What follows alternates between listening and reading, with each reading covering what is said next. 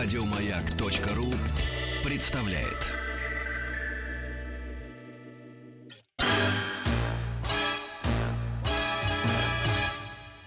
Эврика.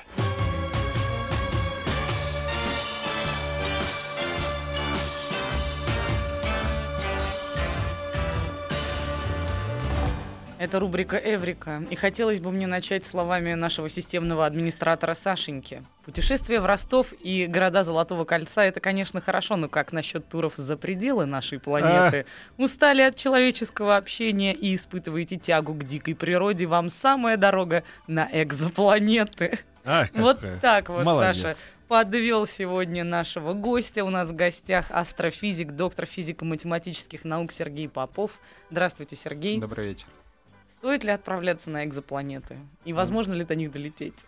Вот недавно НАСА они выпустили серию плакатов в стиле 60-х годов, Мгм. как раз которые как бы рекламируют э, каникулы на Типа экзопланете. как Панам, да, American летит там, да, Э, в Ну, они какие-то более хитрые, то есть А, они а. так сильно, ну, в общем, похожи. Да, то есть да, вот ага. на наши, которые в м, Покровских воротах летают Да, самолетами да, вот да, стиль да. Ага, я понял. такой да. примерно. Да. сделан очень хороший. А, Но, к сожалению, это сильно за пределами технических возможностей. И более того, все перспективы, они довольно грустные в этом смысле. А экзопланеты, они экзо, потому что они замороженные? Нет, э, потому что они крутятся вокруг других звезд. А, вот это оно планеты, которые не вокруг Солнца, а вокруг чего-нибудь еще. что. И, э, ну, просто мне хотелось какое-то определение экзопланеты получить от вас для того, чтобы уже понимать, о чем, собственно, сегодня дальше вопрос-то задавать. Вот они себе есть, эти экзопланеты. Они, мы их видим, совершенно очевидно, да? Но не видим, из чего они состоят и какого они размера. А, нет, э, сейчас ситуация такая. Э, Есть несколько методов обнаружения, и обычно часть этих методов дает вам массу планеты, часть методов дает размер. Если так получилось, вы такой молодец, что вы отнаблюдали планету несколькими методами, то вы можете узнать про нее массу и размер. И Мгм. тогда очень здорово. То есть вы одно возводите в куб, делите на другое, там, переворачиваете, получаете плотность, да? А, И это, конечно, вам дает идею, из чего сделаны планеты. С другой стороны, в принципе, планета все-таки возникает таким естественным способом, да? И поэтому есть не так много вариантов, из чего можно сделать экзопланету, потому что если планета действительно большая, как Юпитер или больше, то так много всегда есть только водорода, и, в общем-то, ей придется состоять из водорода. Нельзя сделать планету массой, как у Юпитера, сделанную из железа или камня или льда. Просто при образовании планет вокруг звезды не будет столько твердых веществ. Какая жалость. Ну и наоборот, если планета маленькая, там, как Меркурий, вы не сможете сделать ее из водорода, она просто разлетится, это водородное облако не удержится таким компактным. Мгм. А экзопланеты, почему они все-таки экзо-то называются? Экзо Это вот- как бы вне, то есть вне Солнечной системы. А. Э, Пока вот не устоялся термин в русском языке, использовался термин вне солнечные планеты. То есть периодически что-то, я не знаю, вот многие знают, что там термин монитор очень долго не любили, употребляли экран, да? Мгм. А вот у французов до сих пор нет слова компьютер. А, не любят они его, придумали свое. А, но вот пытались использовать вне солнечной планеты, но в итоге экзопланеты победили.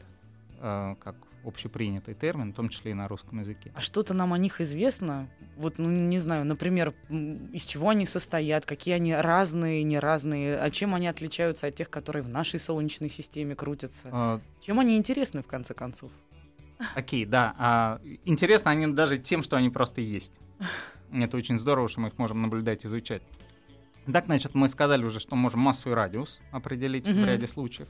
Естественно, мы можем определить расстояние до звезды.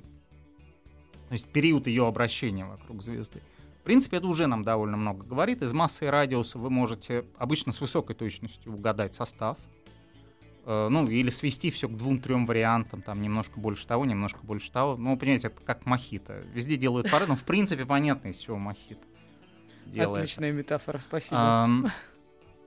И э, если вы знаете, сколько энергии планета получает от звезды, вы можете начать примерно прикидывать условия на ней. И, соответственно, вот отсюда возникают э, двойники Земли, которые все время в новостях Ах, появляются. вот они откуда. А, то есть нужно, чтобы планета по массе и радиусу была похожа на Землю, и тогда Мгм. мы думаем, что она должна примерно из того же и состоять. И она должна находиться примерно на так... Если звезда такая же, как Солнце, то должна находиться примерно на таком же расстоянии, как Земля от Солнца. Ну а дальше, если звезда чуть слабее, что обычно бывает, то должна находиться поближе, чтобы там было не слишком холодно. Есть такой вот пояс вокруг каждой звезды, который называют зоной обитаемости, где не слишком горячо, не слишком холодно, и где мы думаем на поверхности твердой планеты с атмосферой может существовать жизнь земного типа. Ух ты!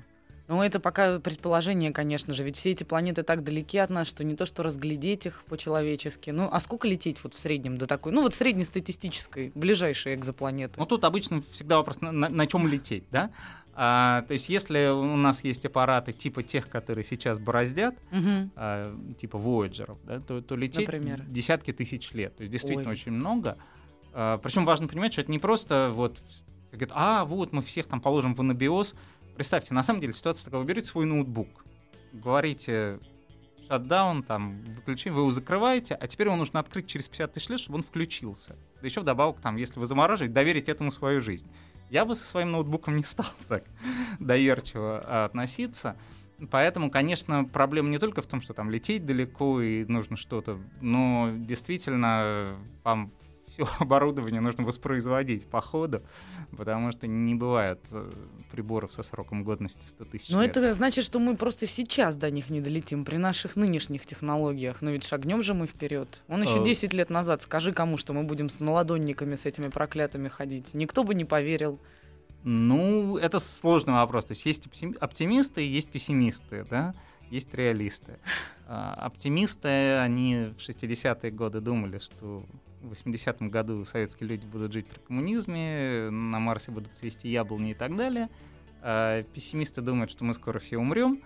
А, Ну а реалисты говорят, что мы можем технологии какие-то там прикидывать на десятки лет вперед, но пока не просматривается что-то, что нам позволило бы при разумных каких-то ресурсах, ну, разумные ресурсы это, ну, ну пусть, чтобы штука была там не сильно дороже программы полета на Марс, да, которая сама по себе Мгм. страшно дорогая, Э, чтобы там за сравнимые деньги мы могли отправить хотя бы спутник, то есть искусственный аппарат без человека и мышей на экзопланеты и получить информацию, ну пусть через какое-то там, не знаю, через сто лет. Э, Я думаю, что не просматриваются такие технологии. Хотя Ну, люди думают. Тогда уж простите, есть у меня такой смысловой функциональный вопрос. Если находятся они так далеко, что рассмотреть их, по, по сути дела, мы не можем, зачем мы вообще их изучаем? Долететь до них мы не можем. Из чего они состоят точно? Только прикинуть, вот только примерно как-то на Ну, уровне теории. Ну, есть, есть несколько вариантов ответа, более такие романтически бессмысленные. э, и Начните с них, наоборот, я их да. обожаю. То есть они, как всегда, вот там, а зачем мы пишем стихи? У них совсем уж никакого права, вот вообще. А, Мы изучаем экзопланеты, потому что Нет, они не есть. скажу. П- ну, Пишем стихи для того, чтобы понравиться девушкам, которые понравятся стихи. Тогда девушка тебе тоже ну, что-нибудь подарит. Для продолжения рода. Давайте Да, так назовем Ну, это. В общем, да, там немецкие поэты мистики, безусловно, не для этого писали Наверное, да. совершенно. Но в целом нормальные- стихи, Нормальные пацаны пишут стихи для этого. Дедушки. Нет, так не бывает. Да, да. То есть, действительно, они есть, и поэтому мы их изучаем, Мгм. это интересно. А, Но более такой практический, если уж он нужен ответ, а, мы хотим понять в том числе, там, как образовалась Солнечная система, что здесь происходило. Вот вчера я замечательную лекцию ну, в смысле, лекция, может, не замечательная, мне аудитория очень понравилась лекция. И там вот люди, они доходили до таких вопросов. Мы начали с космоса, чего-то глобального, там, упомянули эти самые экзопланеты. Говорят, ну, а вот на Земле там месторождение, они откуда? Ну, вы знаете, это уже другой уровень, я, к сожалению, ничего не знаю про то, как образуется месторождение. Но, в принципе, это должно быть вписано в единую картину. Мы хотим, может быть, действительно мы никогда не полетим на эти экзопланеты, но совершенно точно через какие-то там десятки, может быть, сотни лет мы начнем что-то добывать на телах Солнечной системы, почти наверняка. А, Там и- есть что добывать? ну, да, от всякого загадочного гелия-3 на Луне, который можно использовать в каком-нибудь энергетике будущего, до просто там можно найти астероид из какого-нибудь очень чистого достаточно Ой, металла. Кажется, слышала. выгоднее, если что-то строить. там. Недавно какой-то платиновый астероид мимо нас пролетал. Платиновый Где-то в, это- ново- в новостюшках от Настюшки, в дурацких идиотических мне предлагался Ну, вариант, это что вот- пролетел мимо, прям вот на какой-то там, на 70% из платины Ну, состоящий. Нет, это вряд ли. Наврали? Да. Хорошо, что я ее читать не стала в таком Акция- случае. вот После предыдущей программы хочу сказать какой-нибудь Тиффани. Вот, Да-да-да. Заходите в наш магазин. Нет, вряд ли. А, Но тем не менее. а, Но в принципе, поскольку машины времени у нас нет и в ближайшее время не предвидится, заглянуть в прошлое Солнечной системы нам довольно трудно. Но мы можем наблюдать очень похожие системы на разных стадиях эволюции, понимать, как все это образуется. То есть последние 20 лет существует огромный прогресс, такой, я не знаю, фурор в э, понимании того, как образуются планетные системы, потому что люди веками, там, с Канта Лапласа думали, как же образовалась Солнечная система, а вдруг выяснилось, что есть совсем другие системы, не похожие на нашу, с другими планетами, и это страшно интересно. То есть это очень сильно двинуло вперед. Это как если бы там врач изучал все время одного пациента и вообще не знал, что есть на, на необитаемом острове. А, Вот. А вдруг оказалось, что есть разные люди с какими-то там разными болезнями, еще с чем-то, особенностями, отклонениями. Это страшно здорово. Поэтому есть, в общем-то, простая э, такая практическая ценность. Я бы сказал, действительно существует, ну пусть не совсем прямая, но все-таки связь между там, геологией, от которой у нас вся страна зависит, и изучением экзопланет. Мгм. Так, ну хорошо, но ведь разве все эти процессы вот такого галактического характера не проходят страшно медленно? Миллионы, миллионы, миллионы лет там только-только что-то образовывается. Как же мы это все наблюдаем? И как же мы делаем выводы, что мы видим, собственно? Вот что они такие действительно разные. Представьте, что инопланетянин прилетел на Землю, да, вот, и он, как японский турист, не очень мало времени, он должен быстро, и он должен понять. Он, естественно, не может понять, как люди рождаются и умирают. Но он может побегать, пофотографировать там младенцев, стариков, а потом все это сопоставить и увидеть весь жизненный цикл. Мне Просто про инопланетян тут был какой-то хороший демотиватор, так это называется у вас в сети, да? А какую-то там не- недавно планету открыли, какую-то тоже там, э, где потенциально может быть жизнь. И вот, значит, демотиватор такой, из Земли несется, значит, какой-то там э, месседж в таком облачке, как бы, да, текст. Как здорово, что вы есть, и вот мы, нам нужно с вами сно- там, типа, познакомиться, и мы будем, э, наконец, общаться, причем без мягкого знака общаться. Вот, и оттуда приходит только, только три буквы. Ся. Такая, После этой планеты это очень смешно, так высший разум, как бы, да, очень интересно, что вы тоже Вот, есть. э. Извините. А, Ну и, соответственно, наблюдая вот действительно все эти очень медленные процессы на очень разных стадиях, мы можем понять, как это выглядит в динамике. Мгм. А мы видим, соответственно, большое количество вот этих систем с экзопланетами, да? И Э, все они на нашу не похожи. С эксопланетами? Экзопланетами. Или с Э, С экзопланетами. С экзопланетами. Да, действительно похоже. С эксопланеты. Я бы слетал бы на сексопланету. А кто бы отказался? И Я не буду продолжать этот разговор, мы просто Да, узнаем. с эксопланеты. Дорогие радиослушатели, берите детей от ваших радиоприемников. Да-да-да. Мы продолжим. да. Так а, о чем был Вопрос А был о том, сексопланеты? ка- а какое же А, их да, разнообразие? а Ведь все они на нас не похожи, Эм, и при этом каждый из них в своей отдельной И стадии находится. Действительно много. Э, Их экзопланет сейчас известно так, достаточно надежно тысячи две, Мгм. плюс есть тысяч двадцать кандидатов. И есть система похожая, есть не похожие на нашу. И вот как раз сегодня появилась довольно интересная статья, где сравнивается, насколько Солнечная система отличается от других, какие у нее особенности, что не так. А, Но особенностей таких глобальных две с половиной. А, У нас нет планет, которые очень близко от Солнца крутятся. У нас вот Меркурий самая близкая планета, и период обращения несколько месяцев. А есть звезды, у которых планеты делают оборот за несколько часов или дней. У нас такого близко нет. И у нас нет э, очень распространенных планет, которые называются сверхземли. Они в несколько раз больше Земли и, скорее всего, в основном каменные. Такие железно-каменно-ледяные. У них могут быть толстые атмосферы, но, в принципе, основная масса набирается таким твердым веществом, как мы думаем, по крайней мере. Вот у нас этого нет. Плюс орбиты планет очень круглые в Солнечной системе. Могли бы быть сильно вытянуты, как вот у комет. А у планет нет. А, Наверное, и люди обсуждают, это может быть связано с тем, что все-таки есть такой эффект селекции. Антропный принцип «здесь есть мы». То есть у нас должна быть легкая планета в зоне обитаемости, Мгм. на стабильной орбите, чтобы у нас не было зимой минус 100 и летом плюс 200. А, И это накладывает ограничения, и может быть с этим связано. Но, в принципе, наша система не такая уж редкая. И там люди вспоминают что-нибудь типа уравнения Дрейка, которое позволяет оценить вероятность появления внеземной цивилизации. Ну и говорят, что если мы никого не найдем никогда, то это не потому, что вот базовые вещи не те. То есть не бывает планет, похожих на Землю, потому что мы такие странные, редкие, замечательные. Вот, видимо, дело будет не в этом. Э, э, Солнечная система отличается от других, но не так уж драматически. Есть системы, похожие на нашу, и таких наших тоже должно быть много, просто потому что звезд в галактике 400 миллиардов. А это значит, что и надежда есть. Вот, кстати, Я не, мог- не подумал, могу... что если было бы лето плюс 200, никто бы не стал уже говорить. Да, лето прошло, лето, считай, не было. Кстати, да. Плюс 200, да? Хоть какой-то плюс. Ага. Да. Ну вот э, о, о климате, я думаю, мы чуть-чуть попозже поговорим. А пока человек просто кри- кричит четыре раза прислал. А есть ли планету Нибиру? Она ведь, наверное, экзопланета. Из этого я хочу сделать вот какой вопрос. Если этих планет уже 2000, а потенциально там еще может быть 200 тысяч, и вот таких вот экзопланет, им же придумывают дурацкие названия. Ну А, хоть да. какие-нибудь есть? Отвечая на вопрос, хочу сказать, это доказывает, что есть анабиоз, потому что планета Нибиру обсуждалась там 5 лет назад, или сколько, когда вышел соответствующий фильм, где она упоминается. Вот, так что, да, нет никакой планеты Нибиру. Э, Короткий ответ, и об этом 5 лет назад Может даже быть- из утюга говорили. Может быть, ее нету просто прямо сейчас, ведь она может появиться в любой момент, когда одну из экзопланет мы просто решим назвать Нибиру. В любой момент может появиться что угодно, если употреблять какие-нибудь запрещенные вещества, но да. нет. Э, Просто так вы идете по пустыне. Как вы вдруг жестко со мной оба и- и сегодня. Я вообще молчу. Блатан. Я вообще молчу. Не бывает. Я только про сексопланеты услышал, и сразу заинтересовал этот А, вопрос. Меня и Дробышева, вот она тоже оживилась. Да, что касается имен, тут д- разработана процедура, она вот, к сожалению, не вполне реализовалась. Была надежда, что буквально там на следующей неделе мы узнаем первые имена экзопланет, официально именно вот, данные Международным астрономическим союзом, но вроде бы там все откладывается немножко.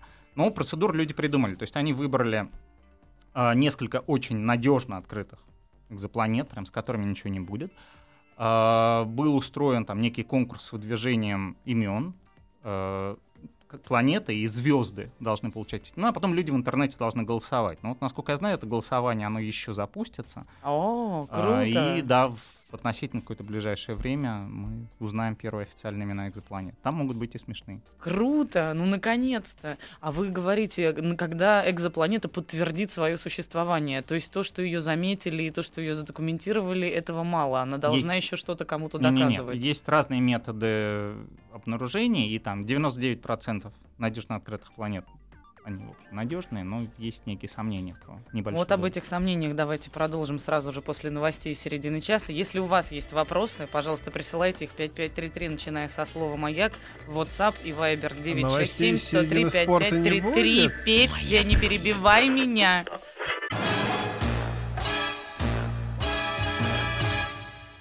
Эврика.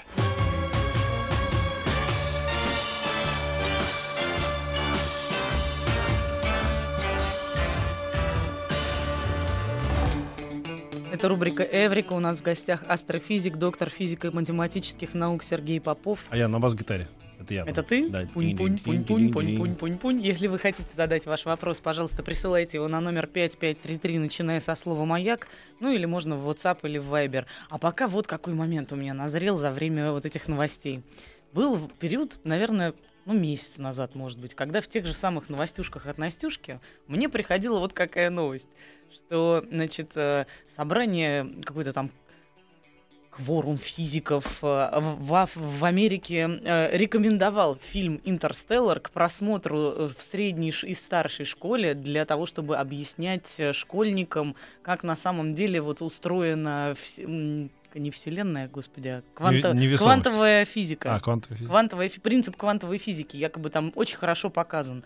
Но вот фильм «Интерстеллар» интересен же не только с точки зрения квантовой физики, но и с точки зрения астрономии. Там такие По-моему, планеты. об этом уже сто раз все поговорили, но мне кажется, гораздо более интересный вопрос э, на нашему сегодняшнему гостю. А правда, что вот этого знаменитого ученого Хокинса, да, который... Кинга. Хокинга, да, который, значит, вот такой вот он странный, что его так вот пе- перекособочило, потому что он сказал, что не было никакого бога, а была просто ноль, zero, Zero, как бы, да, вот темная точка. И после этого как раз вот Господь так его значит, э, взбесил этим, э, Господи, этой версии, что ну, как это я ноль? Ну, меня можно ругать, меня можно хвалить, но что значит я ноль? Пустое место. И он такого бац, и вот, поразил этой неведомой болезни какой-то страшной. Вы верите в такие совпадения? Э, нет. Мы же видели, я, как я был краток и жевал травинку. Нет. Мы же видели фильм «Теория всего», где он был нормальным пацаном до 20, там, до 20 лет, как бы, да, ухаживал за девушками. А потом вдруг бац, когда сказал, и кажется, был «но», и вот превратился вот в этого человека. Нет? Нет. Мне кажется, это очень философский вопрос. И не, а. не очень астрофизический. Нет, но с точки зрения существования там вот чего-то наверху, там, да, не является ли это... Ну, я, не, хорошо, хорошо, не будем ходить в эту территорию, просто я спросил, вы ответили. Ну, хорошо. Я ну, спросил, ну, вы, вы там ответили. ангелов не видели? Это вот примерно такой же вопрос, mm-hmm. мне кажется, честное слово. А мне один космонавт, не буду говорить, э, он нас сказал, что мы там постоянно кого-нибудь видим и сообщаем об этом специально. Да. И американцы тоже самое делают. Работа опасная, видимо. А да, вот смотрите, серьезный правовой вопрос к нам прилетел от Галины. А, добрый день. Вот мы говорим об экзопланетах, как их открыть, исследовать, потом добывать ресурсы и так далее. Вопрос, а кому это будет принадлежать? Народу? Народу, народу, да. И зачем изучать это простым людям, чтобы потом в очередной раз элита все себе забрала? А чтобы простые люди, будьте посложнее, пожалуйста. Вот, мне кажется. Ну, да, это такой вопрос. Эм, ну, то есть вопрос понятен, утверждение непонятно, как обычно. Вот. Да. Это, Часто с вопросом проблем. Это сотрясание воздуха. Я съехал со своей колеи мракобесия, теперь вот а, здравый да. смысл обратно. Поэтому это сотрясание. А это что, опять все будет эти, это вот элите принадлежать? А простым людям? Простые люди должны быть посложнее, тогда им тоже тут будет принадлежать. Эм, ну, э, если серьезно, то сейчас пока как бы нет э, серьезных планов разработки чего-то наружу, да, э, то не существует какого-то разработанного законодательства. То есть статус там, условно говоря, Луны примерно как у Антарктиды. Там. Угу. Вы не можете взять и начать что-то разрабатывать в Антарктиде. Это пока международным законодательством защищается особая территория. Вот. А, но когда возникнет проблема, ее как-то будут решать. А, наверное, это будет связано с тем, что какие-то страны смогут что-то делать, да, и, наверное, те, кто вот чуть-чуть и тоже смогут, а, будут обсуждать эту проблему. Но сейчас, я не знаю, это вот ну, область ну, международного права довольно тяжело ответить. Нету, да? да, но экзопланета это, к счастью, совсем далеко. Вот. А что касается астероидов, всяких тел Солнечной системы, ну да, видимо, в ближайшее время будет разрабатываться международное законодательство по этому вопросу. Э, ну, конечно, это всегда очевидно, будет в компетенции какого-то такого международного сообщества, а не так, что я первый прилетел mm-hmm. и с лопатой. Где мои шесть соток, скажет? Да, примерно так. Иван Иванович И начал копать. Ну и поэтому, кстати, вот по поводу сказать, то есть, например, совершенно нелегитимны все эти продажи участков на Луне и так дальше. А, просто потому что это противоречит, не то, что не подкреплено, это действительно противоречит. Так что те тысячи, сотни тысяч людей, которые получили идиотский подарок mm-hmm. на день рождения, вот да, вы да, участок да, да, да. можете... И поэтому меня все время странное взять вызывает э, чувство, когда там рассказывают про какого-нибудь такого известного человека, вроде как бы не глупого, да, да. и вот он такой счастливый, там, на день рождения получает там, да, да. звезду, названную его да, именем. Да, Но да, я понимаю, что он уже оказался в такой дурацкой ситуации, что ему делать? Надеть эту рамку нагло ударяющим, ему неловко. Потому что ударяющие, как правило, платят какие-то деньги еще за это. Да, да, и да. внушительные. То есть люди, которые торгуют всем этим, они, видимо, неплохо живут. Да. Но это, конечно, абсолютно такая филька на. Мы, грубо говоря, с вами можем сейчас сделать фирму, там, купить цветной принтер и, и тоже да. печатать У меня есть цветной и, принтер. Ну, тем более сэкономим Давайте на начнем. А вот, кто-то, помните, в интернете давать. недавно выложил, вам на eBay, да, продается страна, Россия, 150 миллионов человек, ресурсы там, типа, да, нет, я не видела такого. Я Давно, наверное, не лазила. Да. А можно вернуться сейчас немножечко назад, отмотать и все-таки вернуться к вопросу Интерстеллара? Да. Все а... ли там правда, что показано? А, существенно, что к Интерстеллару прилагается книжка. И э, книжка, правда, очень хорошая, Кипа книжка. Говорят, э, что в августе она выйдет на русском языке. Угу. Э, ну, я ее читал уже на английском, и как бы всем советую. Так что я думаю, что детям имеет смысл рекомендовать «Интерстеллар», так это тихонечко подталкиваю к ним эту книжку. Книжка, правда, очень хорошая, шикарная научно-популярная книжка. А она и много правильно объясняющая, и просто вот будоражащая фантазию. То есть там действительно все поделено на три категории. Это вот точно правда, это очень хорошая гипотеза, это такая научная спекуляция, не лишенная смысла. Мгм. А, как раз вот мы обсуждали с коллегами, кому там что нравится. Всем очень нравится, как они серьезно сидели, прям устраивали такие консилиумы с настоящими живыми нобелевскими лауреатами, обсуждали именно вот фантастическую часть. А, можно так фантазировать или все-таки это уже перебор? Но это довольно интересно, потому что как раз вот нужно мотивировать детей в том числе к тому, чтобы все это изучать. И фантастика не самый плохой способ. Там многие ученые зрелые год говорят, да, мы уже фантастику не читаем, а вот я уже фантастику не читаю. Но там 30 лет назад это было неким таким фактором, который как-то будоражил и дополнительно мотивировал, наверное. Ну, понятно, что, наверное, глупо спрашивать про те все планеты, которые там показаны. Ну, вот, например, там есть такой образ, как эм, все- м, галактика, которая вращается вокруг черной дыры. Вот такое, например, возможно на, на самом деле? А, Возможно, мне маловероятно, нравится. э, до некой, ну, прям вот как в фильме, но возможно. А, Действительно, в Интерстелларе планеты крутятся вокруг черной дыры, которая находится в центре галактики. Обычно сверхмассивные черные дыры, которые есть в галактиках, они гораздо легче самих галактик, тысячи раз. И поэтому нельзя сказать, что галактика вращается вокруг черной дыры, в том смысле, что де-факто она вращается. Но если вы уберете черную дыру, то галактика примерно так же продолжит вращаться. А, Но вблизи, совсем в своих окрестностях, конечно, эта сверхмассивная черная дыра контролирует движение тел. И вот по фильму, по книге они решили именно так это сделать. Э, Сделать такой диск аккреционный вокруг черной дыры, чтобы свет от него освещал планеты. Это, наверное, самое такое нетривиальное. Как это все подобрать, как это долго будет жить. Там на- можно к чему придираться э, конечно, с такой астрофизической точки зрения, но формально так можно сделать. Уж, по крайней мере, руками вот создать, отпустить, и оно будет действительно крутиться, светиться, все будет как нужно. А про сверхмассивные черные дыры мы знаем все больше и больше, и там каждый месяц какие-нибудь интересные новости появляются. То, э, ну вот обычно я сказал, там, в тысячи раз э, черная дыра легче галактики, но иногда находят э, черные дыры, которые там не в тысячи раз, а в десятки раз всего лишь легче своих галактик и обсуждают, как же это появля- получается, будет ли галактика потом еще набирать звездную массу или нет, или навсегда останется такой странной. Много всяких есть интересных вопросов. А, Если галактики сливаются, они это периодически делают, поскольку галактик много, они близко друг от друга. Мы когда-то с туманностью Андромеды сольемся через миллиарды лет. Мы умрем все при этом. Ну, мы умрем раньше немножко. Нет, ты А, еще останешься. Но те, кто будут жить в это время, в общем, особенно ничего не заметят. Это снова будет происходить так медленно и печально, то есть само слияние будет тоже длиться сотни миллионов лет. А звезды при этом сталкиваться не будут просто. Ну что, я вот представляю себе слияние двух как галактик, крэш как, как, да, как какое-то, да, столкновение. Все-таки там масштабы третьем большие, транспортном кольце. и это все происходит медленно.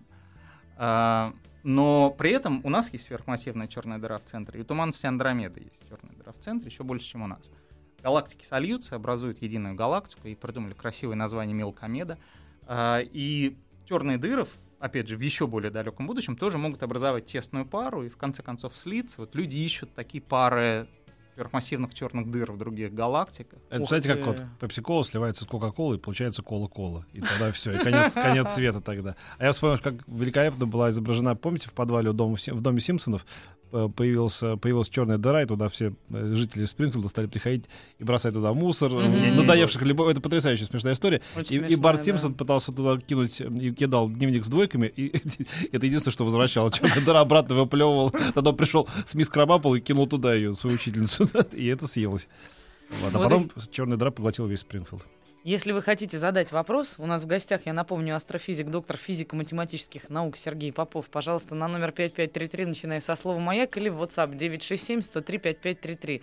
Вот э, одна из слушательниц спрашивает. Добрый день. В начале года писали, что с экзопланеты Глизе 58, 581d был получен сигнал. Врут и направляют ли с Земли какие-либо сообщения к обнаруженным планетам? А, Но про какой-нибудь искусственный сигнал я, честно, не помню в каких-то нормальных новостях. что- То есть в неком смысле врут, окей, если речь идет о искусственном сигнале. А, Но действительно люди надеются что-нибудь когда-нибудь поймать. А Есть энтузиасты, которые считают, что надо посылать. Э, Ну, в том смысле, что если мы хотим что-то поймать, мы были бы очень рады, если посылали нам. Ну и как честные люди, если вы хотите получать подарки, значит, Мгм. вообще Да. полезно делать подарки. Вот. И, соответственно, тогда будет надежда, что другие тоже ведут себя так же. Поэтому есть энтузиасты, в том числе у нас в стране. Есть э, Александр Зайцев, например, большой такой энтузиаст этого дела. Люди используют крупные радиотелескопы для отправки таких посланий. А, ну, на мой взгляд, это носит скорее такой символический действительно акт.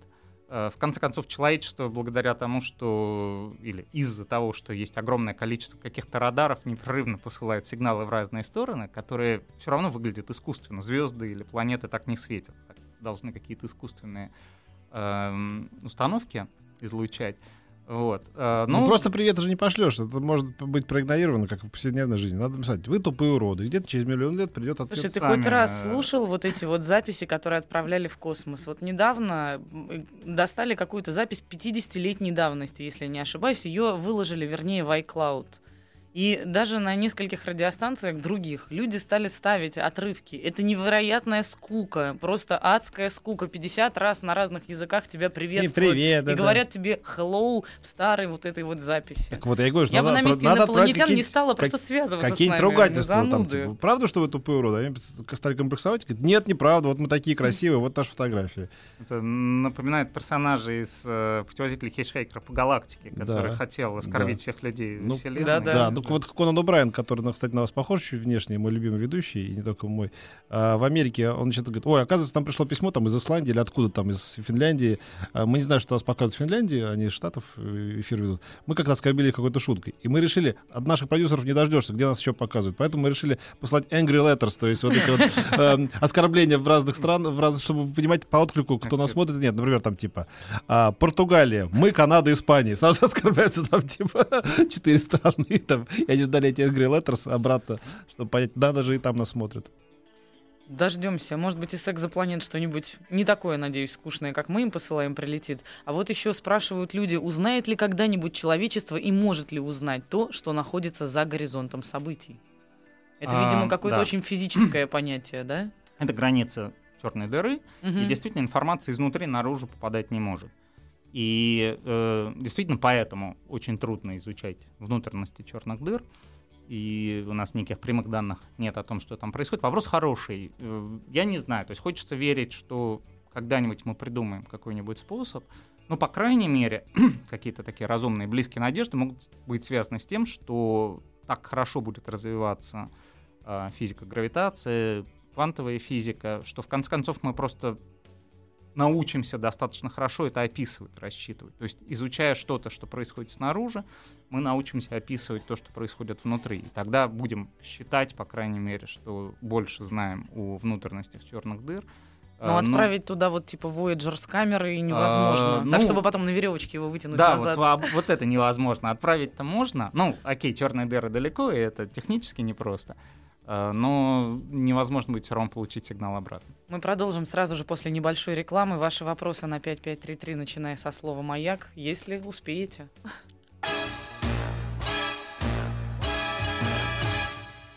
Эврика.